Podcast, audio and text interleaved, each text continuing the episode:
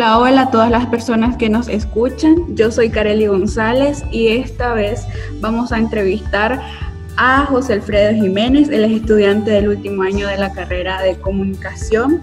Una de las jóvenes promesas de la literatura y la poesía nicaragüense, autor del libro de poemas Incertidumbre. ¿Cómo estás, José Alfredo? Hola, Kareli, ¿qué tal? Bueno, un gusto estar con vos. Les saludo a todos los que nos están escuchando. Y bueno, gracias por, por esa introducción. Eh, espero que no se quede todo en promesa, sino que se cumpla. y, bueno, pues, bueno, muy alegre realmente de estar aquí, compartir pues con las personas que, que están interesadas en los temas de literatura, etcétera, sobre todo los jóvenes, la verdad. Sí, así es, José Alfredo. Gracias a vos por permitirnos estar aquí en Literal Periodismo Ciudadano. Mira, ¿desde cuándo empezaste a interesarte por la literatura y específicamente de la poesía? Mira, es difícil realmente poderte decir una fecha exacta de aproximación a la literatura. Yo creo que es, es más probable buscar una fecha más o menos exacta con la poesía, pero creo que antes que un acercamiento a la literatura, antes de comprender en sí qué era literatura en sí y todo esto, me surgió un interés por la historia por, y por la creación. Esa es la verdad. O sea, me gustaba que me contaran cuentos, me gustaba escuchar historias, me gustaba leerlas. Y también había en mí un sinsabor a veces a leer, que era que algunos libros no me gustaban la historia. Y yo decía, no está tan mal, pero me hubiera gustado mejor de tal manera, me hubiera gustado esto, me hubiera gustado lo otro, creo que se podría mejorar. Y después de tanto pues pensar en eso, dije, creo que esta solución está sencilla, simplemente porque no lo hago yo. O sea, si no me gusta lo que hay, si no me gustan algunas cosas de los que hay, pero que a mí me gusta, algo que yo disfrute leer. Entonces, yo creo que así fue que empezó todo el acercamiento en sí a la literatura para luego irla comprendiendo y fue el hecho de querer, querer conocer la historia, querer conocer el ser humano, querer conocer qué es lo que nos motiva, cuáles son nuestros miedos, por qué hacemos algunas cosas que hacemos que a veces parecen ilógicas, pero de todas maneras las hacemos.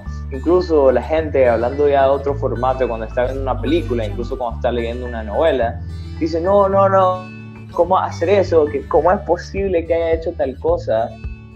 Porque a veces cuando vamos desde una perspectiva externa, algún personaje, etcétera, eh, se nos hace fácil como, bueno, hacer de jueces, ¿verdad? Y, está bien, no digo que esté mal, pero nos encargamos de escribir, empezamos a ver las motivaciones de cada ser humano, eh, cómo debe ser tal personaje, qué contexto, de qué contexto viene, por qué actúa de esta manera.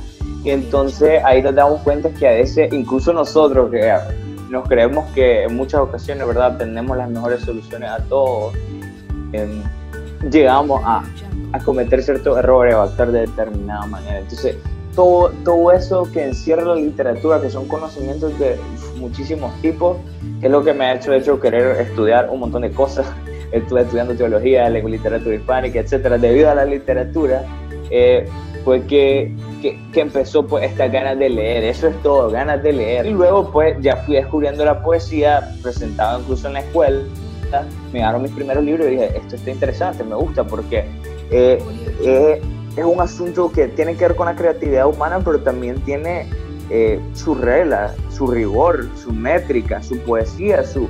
y pues yo me refiero a la porque literal es poesía, sino esa esencia y, las rimas que tiene. Esto es como, como, como una canción también al final.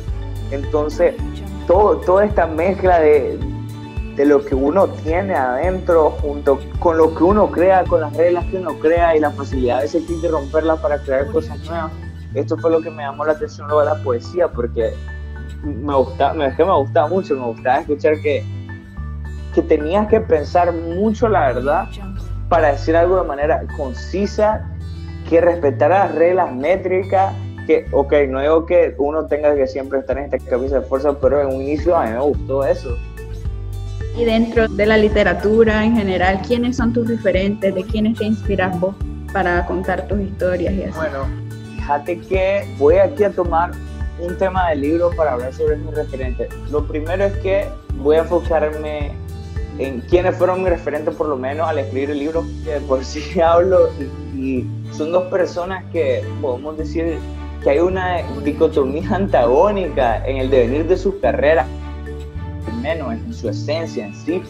en, el desarrollo que ellos tienen en su poesía y son Mario Benedetti, que es un tipo sencillísimo, eh, yo siento brutalmente honesto, que tiene, o sea, poesía y tiene cuentos y podemos decir que no respeta mucho métrica ni nada. El tipo escribe lo que siente, lo que ve, lo que vive, lo que mira a diario, entonces luego tenemos a la otra persona que es Rubén Darío, nicaragüense, que yo creo que todo, obviamente aquí todo el mundo lo conoce, pero esto es a lo contrario, es un tipo que tiene una métrica excelente. Y, y, bueno, este, mira, estos dos autores que se contraste, a mí lo que me gustaba era encontrar un estilo que fuera el punto medio entre estos dos, yo creo que eran dos autores que eran súper diferentes y me gustaban mucho, sin embargo, obviamente hay otros autores, pero siempre tomo para, para hacer una explicación breve a estos dos autores para mostrar cómo me gustaban realmente autores diversos. Así es. ¿Qué corriente artística te llama más la atención? No te podría decir que tengo alguna corriente específica que me atrae más que otras, porque yo creo que he agarrado de cada corriente los mejores autores que, que para mí lo son, ¿verdad? Y, y, pues los mejores poemas que a mí me gustan, yo los leo, lo que creo que es lo mejor, pero no tengo, no tengo una corriente preferida específica, creo que cada uno aporta algo diferente. Y yo lo que creo que hay que enfocarnos en qué podemos aportar ahora. Excelente, José Alfredo. Al principio me hablabas de que te apasionaste de la literatura en general, pero ya en tu obra, ¿por qué decidiste hacer un libro de poesía como tal? Bueno, el libro es otra cosa, el libro es mitad poesía y la otra mitad son cuentos. Y tiene que ver con, con una particularidad, la verdad. Em, para empezar, ¿cómo hice el libro? Bueno, no tenía pensado publicar un libro, si te soy honesto, solo me gustaba escribir. La, gente donde yo estudiaba sabía que me gustaba. Varias gente con la que estudiaba leía mis cosas, yo se las pasaba, me decían oh, que si ya tenía algo nuevo, etcétera. Y después se me ocurrió enviar a la prensa, por ejemplo, mis poemas. Hasta que vi uno de mis poemas se publicó, no había ni salido de la secundaria y eso me, me llenó de emoción. Y es que al final pues le hice poesía, le hice cuento y hay una particularidad de este libro y esto puede encontrar, como había mencionado antes, poemas con muy buena métrica, con, con reglas específicas como la diéresis en algunas letras para que la metra eh, concordara y fueran 10 sílabas cada, cada verso, etcétera y hay algunos que no, realmente se me va la mano en uno otro. Y yo lo que quería es probar muchas cosas. Entonces hay desde diversos temas que a veces yo, yo justamente hoy estuve leyendo porque mi libro, o sea, chequeándolo porque llevaba rato sin leerlo eh, por la entrevista de hoy y, bueno, me sorprendía realmente algunos temas. Estaba bien joven y bueno, hay algunos temas como los niños en las calles. Y qué bueno que tocaste ya el, el tema de los temas porque de eso justamente te vengo a preguntar o sea, ¿de qué temas hablas en tu obra?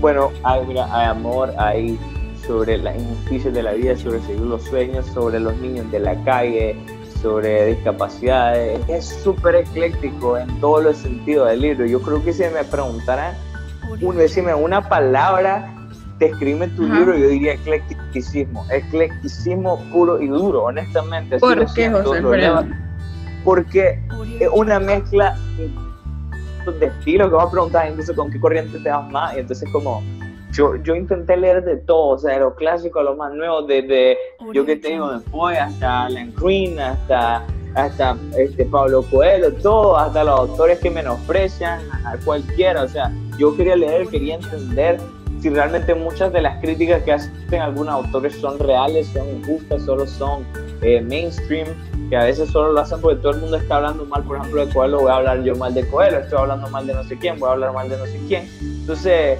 eh, es un todo eso de una búsqueda de estilo, de una búsqueda de estilo que es una de las cosas más difíciles de encontrar en todo, en toda cualquier rama artística, musical, eh, poética, yo creo que en cualquiera dar vos lo que directamente vos tenés y no da alguien más es lo más complejo. ¿Cuál de los cuentos o cuál de la poesía que se encuentra en incertidumbre es tu favorito? ¿Con cuál te identificas más?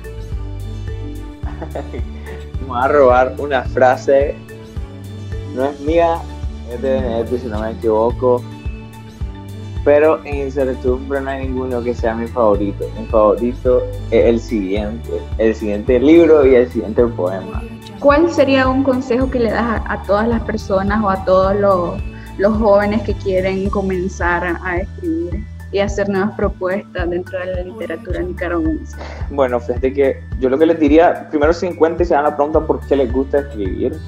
Esa, esa, es la primera pregunta que se tiene que hacer. ¿Por qué te gusta escribir? ¿Qué es lo que te llama la atención? Eh, ¿Estás dispuesto, por ejemplo, a escribir y saber que probablemente y está la posibilidad de que acá en nuestro país, por lo menos, no le ponga mucho que mucha relevancia y de todos modos haciendo, incluso sabiendo que son buenos y si no son tan buenos, poniendo toda tu energía en mejorar.